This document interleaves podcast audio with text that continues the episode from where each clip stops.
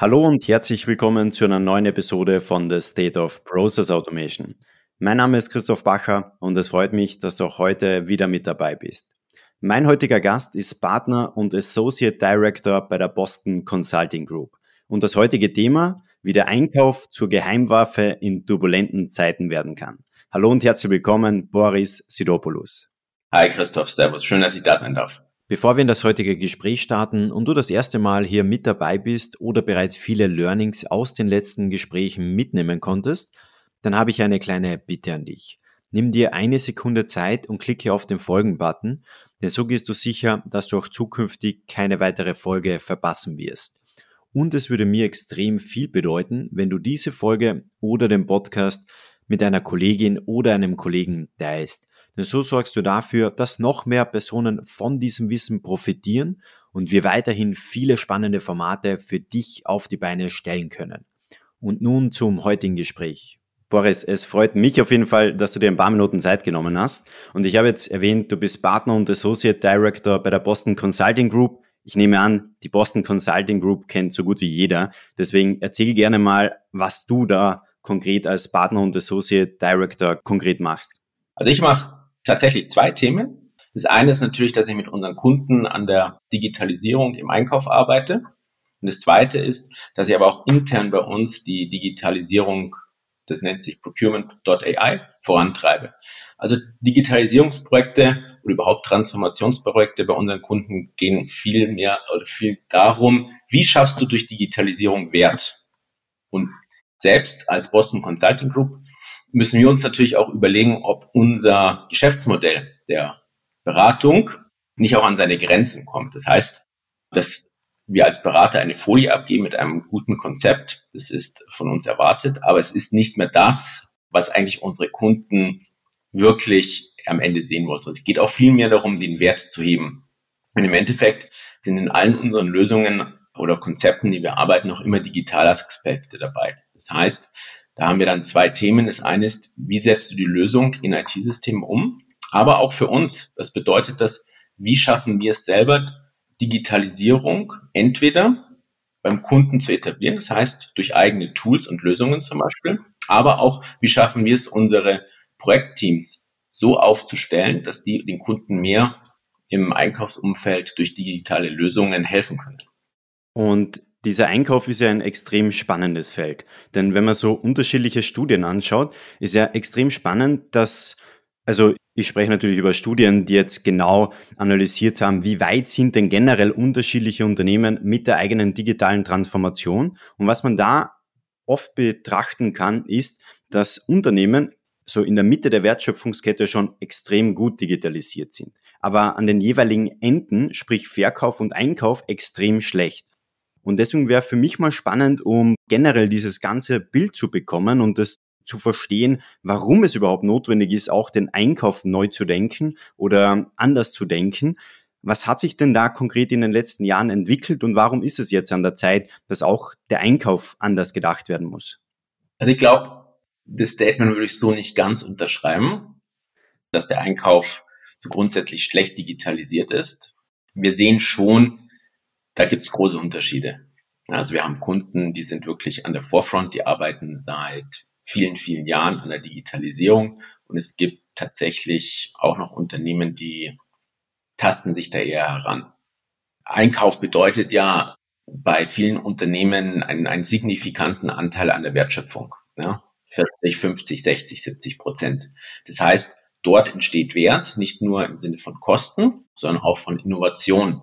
Du hast auch im Einkauf viele Chancen, aber auch viele Risiken. Denk dir an Nachhaltigkeit, was das auf der einen Seite für eine tolle Chance ist, wenn du sagen kannst, ja, deine ganze Supply Chain ist CO2-neutral aufgestellt. Du machst ja also wirklich als Einkauf den Unterschied.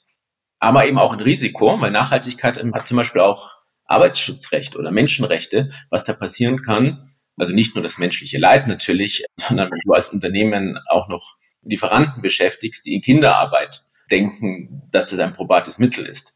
Um das zusammenzufassen, Einkauf ist sehr, sehr relevant.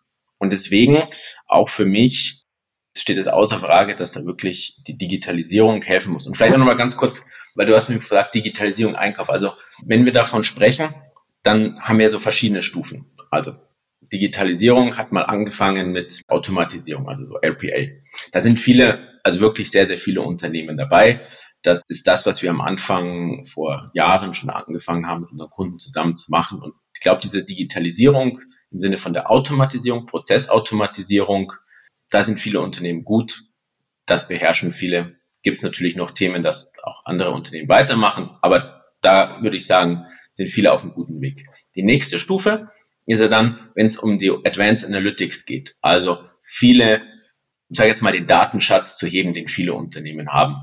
Ja, da geht es dann darum, wirklich zu verstehen, wie sind Abweichungen auf Teileebenen, wie sind Farben von verschiedenen Teilen, ja, Automobilindustrie zum Beispiel, wenn du Stecker hast, wenn die gelb sind, das ist mit Sicherheit sind die dreimal so teuer, als wenn es ein schwarzer Stecker ist. Und sowas findet man eben nur heraus, wenn man entweder viel Zeit hat und alle Spezifikationen durchliest oder eben das irgendwie maschinell auswertet. Und das nächste Thema ist die Endstufe dann, ist dann die Artificial Intelligence. Das im Einkauf ist dann zum Beispiel so Augmented Decision Making, also das heißt, hilfst du dem Einkäufer zum Beispiel das beste Verhandlungsformat zu finden. Und da sehen wir einige ambitionierte Versuche und Strategien. Die Umsetzung hat da, glaube ich, aber auch erst begonnen. Und du hast jetzt schon angesprochen, dass du eben dieses Statement so nicht bestätigen würdest und auch nicht so stehen lassen würdest, weil es eben Unternehmen gibt, die haben diese Anzeichen auch schon früh erkannt, die haben darauf reagiert, aber natürlich gibt es auch Unternehmen, die haben vielleicht die Anzeichen auch gesehen, aber haben gar nicht darauf reagiert.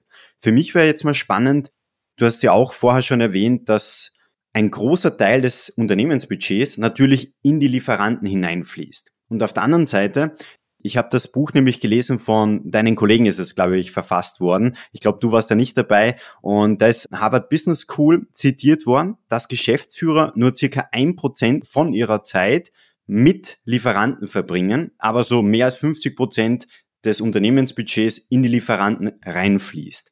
Erkennen viele CEOs noch nicht das Potenzial, was sie eigentlich bei Lieferanten noch ausschöpfen können? Ja, auch hier muss man, glaube ich, ein bisschen differenzierter hinschauen. Also wenn du x tausend Lieferanten hast, dann gibt es eine Handvoll Lieferanten, die da wirklich Innovationen beitragen, also wirklich dein Produkt oder deine Dienstleistung wirklich verändern. Dann hast du noch fünf Prozent der Lieferanten, die, die bringen einen Mehrwert im Sinne von, die bringen dich weiter, weil sie super Empfehlungen geben, wie man was anders machen kann, also wie man Prozess arbeitet, wie man schneller werden kann. Aber ich sage jetzt mal, die restlichen 95 Prozent, so hart es klingen mag, sind wahrscheinlich eher transaktionaler Natur. Das heißt, ja, klar, Lieferanten sind wichtig. Also zum Beispiel aktuell, ein Kunde von mir, die haben das ganze Thema Nachhaltigkeit in der Papierindustrie ein bisschen neu gedacht und Plastikindustrie und haben jetzt ein Produkt entwickelt, mit dem sie aus, dem, aus den Ozeanen gefischte Müll weiterverarbeiten. Weil sie sagen, egal wo unser Plastik jetzt herkommt, wir können auch das nehmen. Die Idee kam zusammen mit dem Lieferanten. Also das heißt, da sind schon große Themen, große Innovationsträger, die von außen kommen, beispielsweise. Das heißt, ich möchte einfach nur sagen, es ist mehr als nur Kosten. Und natürlich ist Kosten ein großes Thema. Und ja, Zeit kann mehr verbracht werden. Und ich glaube aber auch, dass das eine Durchschnittsbetrachtung ist, weil wenn man zum Beispiel Technologieunternehmen sieht oder Unternehmen, die eine starke Integration ihrer Wertschöpfungskette haben, ich glaube, da ist es schon viel mehr vorangeschritten. Aber nichtsdestotrotz gebe ich dir schon recht, der transaktionale Teil wird in einigen Unternehmen immer noch wahrscheinlich ein wenig zu stark in den Vordergrund gestellt. Mhm. Und du hast ja auch angesprochen, wir haben schon ganz kurz darüber gesprochen, dass es eben Unternehmen gibt, die schon relativ weit sind im Einkauf und andere eher noch am Anfang. Für mich wäre es nochmal spannend, wenn wir so ein bisschen die Herausforderungen herausarbeiten. Es gibt natürlich die Unternehmen, die noch am Anfang sind. Du hast es vorher schon erwähnt, die sind gerade dabei, vielleicht mal erste Prozesse zu automatisieren. Dann das Thema den Datenschatz zu heben, zu sehen, wo sind da vielleicht weitere Potenziale und dann in Richtung AI zu gehen. Aber vor welche Herausforderungen stehen denn die Unternehmen, die vielleicht schon einen Schritt weiter sind? Also uns erreichen in der letzten Zeit, Wochen, Monate, eher so Anfragen wie, ja, wir haben ein wirklich sophistizierte Systemlandschaft, wir haben Tools entwickelt, aber wir sehen den Wert nicht daraus. Also das heißt, wir haben viel Geld in die Digitalisierung gesteckt, in die Systeminfrastruktur, aber der Wert kommt nicht so ganz raus. Das heißt, da ist eine gewisse Unzufriedenheit oder vielleicht auch eine gewisse Enttäuschung und Ernüchterung mit den Sachen, die sie gemacht haben. Und das kann jetzt verschiedene Gründe haben. Und das ist dann das, was man sich angucken muss. Also wenn, wenn wir über Digitalisierung sprechen, dann schauen wir uns an, oder wir definieren es als People, Process and Technology. Also das heißt nicht nur von der Technologieperspektive. Und das kann dann zum Beispiel sein, dass wenn du in der People-Dimension bist, dass die Mitarbeiter gar nicht gefragt worden sind, was da digitalisiert werden soll. Das heißt, bei einem Unternehmen gibt es ein Center of Excellence. Da sitzen viele wirklich, wirklich fähige Kollegen. Nur da ist kein Einkäufer dabei. Das heißt, da wird digitalisiert, aber so diese User-Perspektive ist da ein bisschen zu kurz gekommen. Das zweite ist, wenn, das heißt, es wurde an den Anforderungen des tatsächlichen Einkäufers vorbei ingeniert. Das zweite ist, manchmal gibt es einfach auch keine Schulung oder auch eine gewisse Zurückhaltung. Brauchen wir nicht, haben wir schon. Hat immer schon so geklappt, muss man schon sagen. Also auch wie schaffst du es auf der People-Dimension, die Menschen A mit dem Thema vertraut zu machen? Ist ja nicht jeder ein Digital Native, der dem iPhone aufgewachsen ist. Das heißt, du musst es den Leuten auch näher bringen, das Thema, und du musst sie halt auch schulen. Und das sind schon so Themen, die ist dann halt so eine Schulung oft irgendwie so eine PowerPoint-Unterlage, die irgendwo abgelegt ist. Aber dass dir mal jemand diesen, sagen wir mal, diesen User Journey, also das heißt, ich setze mich vor meinen Rechner morgens und dann klicke ich da links und rechts und dann sehe ich meine im Einkauf auslaufenden Verträge. Ich kann mir meinen Spend-Dashboard zusammenbauen, wie ich möchte. Also das hat den Leuten aber niemand gezeigt. Das zweite ist das Thema in der Prozesswelt. Wenn du einen nicht so eleganten, nennen wir es mal so, Prozess hast und den automatisierst, dann ist der Prozess deswegen nicht besser. Ja, das dauert trotzdem lange, dadurch, wenn du dann fünfmal irgendjemanden um die Freigabe bitten musst, dann hast du trotzdem immer Zeitverschiebung. Das heißt, das ganze Thema Lean Process ist da ein bisschen zu kurz gekommen. Das heißt, du hast im Endeffekt irgendwas genommen, was vorher schon nicht funktioniert hat und dann einfach digitalisiert, also in ein System gegossen. Das ist das Zweite. Und das Dritte ist, in der Technologie, da gibt es dann auch ganz einfache Themen, also Sachen, die von der Architektur nicht passen. Da passt dann ein Best-of-Breed-Ansatz nicht zusammen, weil der Systemintegrator nicht gemeinsam mit dem Softwareanbieter gearbeitet hat oder nicht so zusammengearbeitet hat, wie es hätte sein sollen. Und dann kommt es halt zu so Wartezeiten von ja, einer Minute. Und wenn dann so eine Minute so ein Kreis kommt, der sich dreht, das ist schon mal ziemlich lang. Also ich verliere meistens schon nach zehn Sekunden ein bisschen die Geduld. Und diese drei Themen muss man sich angucken und dann gemeinsam entscheiden, was man da macht. Und meiner Meinung nach geht es jetzt nicht darum, so eine Golden Bullet oder Silber zu finden, wie man das alles löst, sondern geht es halt schrittweise zu schauen, was kann man machen, sich eine klare Roadmap aufbauen, was kann man in dreidimensionalen Dimensionen People, Process, Technology machen, um da Schritt für Schritt dann voranzukommen. Und lass uns da jetzt gleich mal in die Tiefe gehen, dass wir da das wirklich aus der strategischen Perspektive betrachten. Du hast jetzt diese drei Bausteine genannt, People, Process und Technology. Und Jetzt haben wir natürlich die drei Bausteine und natürlich können wir diese vernünftig umsetzen, aber auf der anderen Seite gibt es natürlich auch diese ganzen Marktherausforderungen. Sprich, plötzlich bricht Krieg in der Ukraine aus, irgendwo gibt es vielleicht Lieferengpässe und am Ende fragt man sich, wie kann man sich genau auf solche Situationen, vielleicht mit diesen drei Bausteinen auch, besser vorbereiten? Gibt es da konkrete Ansätze, die man beachten muss im Vorfeld, um sich eben besser vorbereiten zu können, dass man gar nicht in diese großen Herausforderungen hineinläuft? Ich glaube, du hast ein grundsätzliches Thema, dass die Komplexität einfach größer wird. Ja?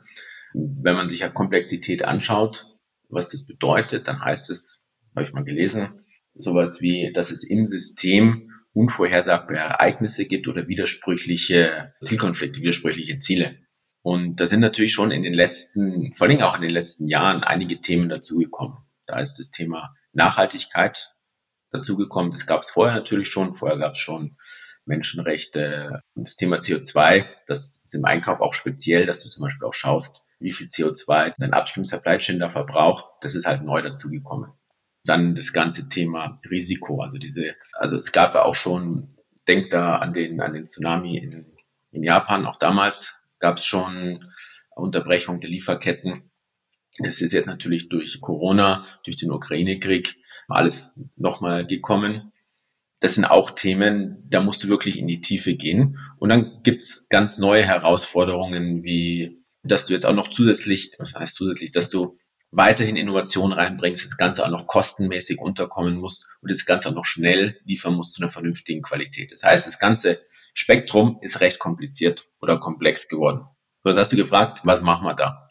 Und ich glaube schon, dass die Digitalisierung da diese Komplexität nicht reduzieren kann, aber helfen kann zu beherrschen. Also stell dir vor, wieder das Thema Nachhaltigkeit oder auch Risikomanagement. Du kannst jetzt natürlich Excel-Listen pflegen, du kannst Service an deine Lieferanten rausschicken, die schicken dir ein Excel zurück oder einen Fragebogen, aber es wird halt beliebig schwierig. Wenn du es allerdings schaffst, über, über Tools die Transparenz herzustellen, also nicht nur, wie geht's den Lieferanten selbst, also nicht nur haben die ein, ein finanzielles Risiko, sondern auch, wo sitzen die und das auch noch schaffst, in die Endtier-Lieferanten, also in die Vorlieferanten reinzubringen, also wenn du es schaffst, da eine Transparenz zu bekommen, dann bist du da schon gut aufgestellt. Wenn du das alles händisch machst, dann wird es halt auch irgendwann sehr, sehr viel und sehr schwierig. Mhm. Und wäre es möglich, dass wir da vielleicht noch eine Ebene tiefer gehen in die Praxis? Das heißt, wir haben ja jetzt so darüber gesprochen, dass die ganze Sache einfach komplexer wird, dass man durch die Digitalisierung aber die Möglichkeit hat, diese Komplexität zu beherrschen. Und für mich wäre jetzt natürlich spannend, vielleicht hast du da auch einen ganz konkreten Use Case aus der Praxis, dass wir da mal Schritt für Schritt durchgehen, sprich, wie kann ich denn überhaupt analysieren, wo sind denn gerade meine größten Probleme? Wie kann ich diese dann lösen? Und am Ende, wie kann ich im Einkauf natürlich dann auch die richtigen Lieferanten zum Beispiel auswählen? Du hast jetzt schon angesprochen, dass man diese Transparenz schafft, aber spannend wäre natürlich auch, wie weiß ich denn überhaupt, welche Lieferanten die wichtigsten für mich sind? Kann ich die irgendwie beurteilen? Kann ich dann ein Scoring-Modell einführen, dass man diesen Use Case mal Schritt für Schritt durchgehen? Ja, klar.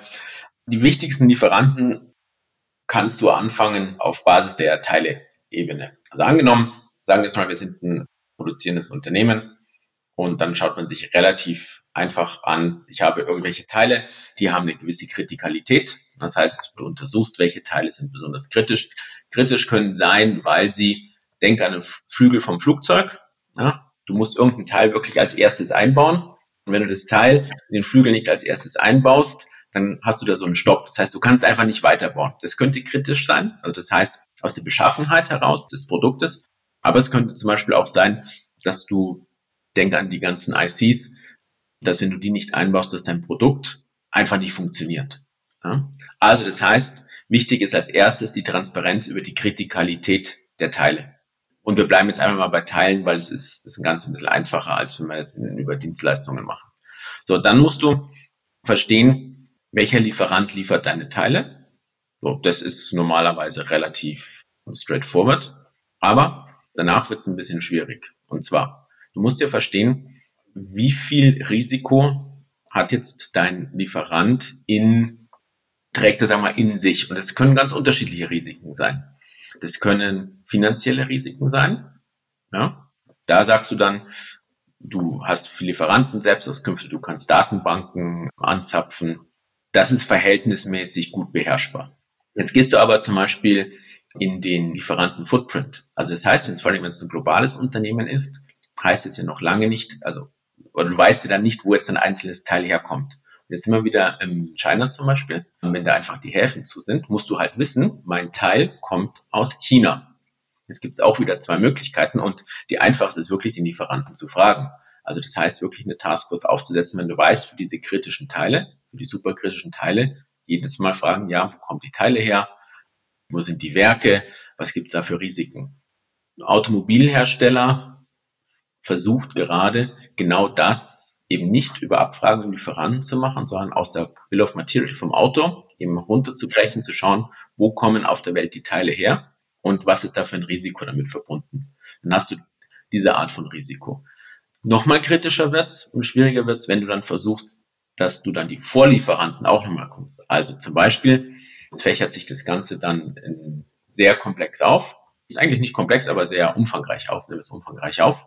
Und jetzt hast du dann einen Vorlieferanten, der dann sein, nehmen wir ein aktuelles Beispiel wieder, Ukraine, der eben aus der Ukraine die Sachen bezogen hat. Ja? Auch da gab es dann in der Automobilindustrie verschiedene Lieferengpässe. Und auch das musst du dann versuchen. Entweder fragst du wieder den Lieferanten oder du versuchst es über verschiedene Annahmen und Algorithmen, die du aus Näherungsweise heranzuziehen. Weil irgendwann ist, kommst du auch an die Grenzen des Fragens. Wenn man sich dann aber wieder überlegt, dass man das Ganze ja vorher segmentiert hat und sagt, ja, was sind denn wirklich meine kritischen Teile, wird das ganze Thema dann wieder beherrschbar. Mhm. Und jetzt gehen wir davon aus, jetzt haben wir beurteilt und uns die Arbeit gemacht. Wir haben mal identifiziert, wo sind die wichtigsten Lieferanten. Die haben wir gefunden. Bei den wichtigsten Lieferanten sind wir noch eine Ebene tiefer gegangen und wissen auch, welche Lieferanten haben die Lieferanten zum Beispiel und haben da den kompletten Überblick. Wie kann man dann sicher gehen, dass keine weiteren zukünftigen Probleme zum Beispiel auftreten? Ist das schon alles jetzt bezogen auf die Lieferkette oder gibt es da noch weitere Optimierungen, wie man sich vorbereiten kann? Ja, also genau. Also jetzt haben wir erstmal nur das Risiko identifiziert, was wir haben, aber wir haben noch überhaupt gar nichts mitigiert. Also es wurde noch gar nicht mit dem Lieferanten gesprochen. Es wurde auch noch gar nicht überlegt, das ist das Erste, erstmal natürlich mit dem Lieferanten zu sprechen. Und dann gibt es natürlich auch unterschiedliche Maßnahmen, die man da ergreifen kann in der Lieferantenzusammenarbeit. Und es gibt ja zum Beispiel auch klassische Themen in der Lieferantenentwicklung. Also es muss ja nicht immer eine Naturkatastrophe oder eine Pandemie sein, dass die Lieferanten in die Knie zwingt, kann ja auch ein operatives Problem sein oder sowas. Also es gibt verschiedene Möglichkeiten, dem Lieferanten erstmal zu helfen in einem Lieferantenentwicklungsteam, wirklich mit einem stufenweisen Lieferanten-Development-Ansatz. Du kannst aber dann auch andere Sachen machen. Also beispielsweise, wenn du ein bisschen mittelfristiger wieder denkst, kannst du dir überlegen, ja, muss ich denn aus China kaufen? Oder kaufe ich nicht lieber, ich sage jetzt mal, so aus Türkei, aus, also ein bisschen mehr. Das Ganze einfach die Lieferketten näher ranholen. Du kannst dir aber auch überlegen, ob du nicht vielleicht wieder mehrere Lieferanten qualifizierst, Früher hattest du ja in einigen Fällen sehr starke Single Source. Jetzt wurden dann viele zusätzliche Lieferanten qualifiziert. Das heißt, dass du mehr ausbalancierst und dich einfach auf breitere Füße stellst. Und dann das andere Thema ist natürlich auch, wie deine eigenen Produkte ausschauen. Also du kannst natürlich, also es gibt Autohersteller, da kannst du drei Farben aussuchen oder fünf Farben aussuchen und drei Innenraumdesigns. Ja, also die Komplexität der Produkte ist dann relativ gering. Bei anderen Herstellern kannst du sogar aussuchen, ob deine Radkappen farbig sein, also diese mittlere Teile farbig sein sollen oder nicht. Das heißt, die ganze Komplexität dahinter ist natürlich viel größer. Und damit kannst du natürlich auch mit einer Simplifizierung des eigenen Produktes kannst du auch dazu super alles natürlich langfristig beitragen, solche Lieferrisiken einzudämmen. Mhm. Und du hast es schon angesprochen, man kann natürlich auch die Lieferanten einbinden, um das Produkt weiterzuentwickeln. Gibt es da auch Ansätze oder Strategien, die du beobachtest, wo man wirklich aktiv an die Lieferanten herangeht, um vielleicht Ideen zu sammeln, um mit den Lieferanten gemeinsam Produkte weiterzuentwickeln? Weil man spricht ja auch oft darüber, es ist wichtig, die eigenen Kunden in die Produktentwicklung mit einzubinden, auf das Feedback der Kunden zu hören und daraus die Produkte besser zu machen, weiterzudenken. Gibt es da aber auch auf der anderen Seite Ansätze, wie man die Lieferanten in die Produktentwicklung einbindet? Ja, das ist äh, ein sehr, sehr wichtiges Thema. Also wir haben, also vor allen Dingen, ich sage jetzt mal, wichtig ist das Zusammenbringen nicht notwendigerweise mit der eigenen Produktentwicklung, sondern auch mit den Endkunden. Vor allen Dingen es ist ja nicht mehr so, dass jetzt 100 Prozent eines Produktes intern entwickelt wird, ja, sondern es wird ja in Modulen zugekauft und dass auch viel Entwicklung des an die Lieferanten rausgeht. So. Und was wir mal gemacht haben, ist auch wieder Hauptsache die Leute zusammenzubringen, dass sie miteinander sprechen. Und das heißt, was haben wir gemacht? Es gab einen Endkunden ja, des Produktes, der hat einfach mal erzählt, was schwierig und was einfach ist. In so einer Idea Convention wurde das genannt. Da wurden die Lieferanten zusammengebracht, Entwicklungslieferant für verschiedene Module, Einkauf und Entwicklung und der Endkunde. Und der Endkunde hat einfach mal aus seinem Alltag erzählt, der den ganzen Tag mit dem Produkt arbeiten muss, was das so gut funktioniert oder was gar nicht gut funktioniert. Und das ist dann manchmal sehr, sehr Augen öffnend und sehr erhellend für alle Beteiligten, weil oft ist es ja so, wenn der Lieferant ja nur eine Komponente liefert, weiß der ja gar nicht, wie das dann notwendigerweise im Zusammenspiel im ganzen System funktioniert. Und genau diese Erfahrung ist halt super wichtig mitzubekommen. Also dieses, diese User Experience aus der ganz anderen, aus wirklich aus der Endkundensicht, wie erlebt der dieses Produkt? Ist auf jeden Fall sehr, sehr spannend, Boris. Und da wir jetzt auch ganz langsam zum Schluss kommen, wäre natürlich mal spannend. Wir haben jetzt darüber gesprochen, was hat sich so in den letzten Jahren verändert, wie kann man darauf reagieren. Aber lass uns mal so ein paar Monate oder vielleicht auch ein paar Jahre in die Zukunft schauen. Welche Trends beobachtest du da und welchen Einfluss haben auch die Technologien, wie sie sich aktuell weiterentwickeln, auf den Einkauf? Wenn man mal wirklich Jahre in die Zukunft schaut, gibt es schon Unternehmen, die die Ambition haben, mal den gesamten Source-to-Pay-Prozess zu automatisieren. Also die wirklich sagen, ja, Einkauf sollte komplett von aller transaktionalen Arbeit befreit werden. Wir fokussieren uns auf das, was wichtig ist, Innovation reinbringen, natürlich auch noch Kosten irgendwo, aber mehr zu orchestrieren, weniger abzuwickeln das ist, glaube ich, Zukunftsmusik. Da gehört ja ganz viel dazu. Du musst, wenn du einkaufst, musst du im Endeffekt immer drei Fragen beantworten. Was ist der richtige Preis? Welches ist der richtige Lieferant? Und wie spreche ich den Markt an, um den richtigen Lieferanten zum richtigen Preis zu finden? Aber an den Themen arbeiten Unternehmen schon jetzt. Vor allem die, die eben sehr kostensensibel sind und in sehr wettbewerbsfähigen Umfeld sind. Aber das ist Zukunftsmusik, denke ich. Das ist auch nichts, was in den nächsten drei, vier, fünf Jahren passiert denke schon, dass die Reise dahin gehen wird.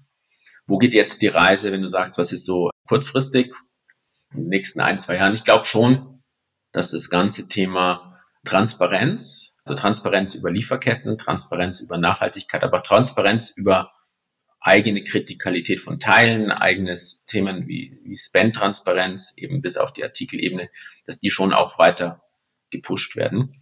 Und vor allem, also das heißt, dieses ganze Thema Advanced Analytics, also RPA, wie gesagt, sind viele super unterwegs. Advanced Analytics bekommt, glaube ich, einen richtigen Schub, einfach aus der Notwendigkeit, der Dringlichkeit.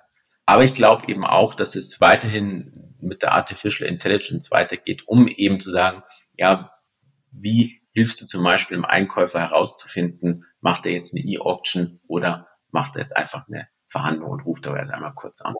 Boris, das ist ein perfekter Schluss. Ich sage herzlichen Dank für das spannende Gespräch. Alles Gute. Ciao. Danke dir, Christoph. Ciao. Das war wieder eine Folge von The State of Process Automation. Schön, dass du wieder mit dabei warst und es ist wirklich unglaublich, wie schnell die Community rund um State of Process Automation aktuell wächst. Mittlerweile sind es mehr als 2000 Personen, die hier regelmäßig zuhören und deshalb möchte ich diesen Moment kurz nutzen, um einfach mal Danke zu sagen. Danke, dass du dir diese Folge angehört hast. Danke, dass du vielleicht schon länger mit dabei bist. Und es würde mir extrem viel bedeuten, wenn du bereits das ein oder andere Learning aus den Gesprächen für dich mitnehmen konntest, dass du diese Folge oder den Podcast mit einem Kollegen oder einem Freund oder Freundin teilst. Denn dadurch können noch mehr Personen von den Gesprächen profitieren und deshalb sage ich jetzt schon mal vielen Dank dafür. Und wenn du es noch nicht getan hast, abonniere unbedingt den Podcast auf Spotify, Apple oder Google, dass du auch zukünftig keine weitere Folge verpassen wirst. Und wir hören uns in der nächsten Folge von The State of Process Automation.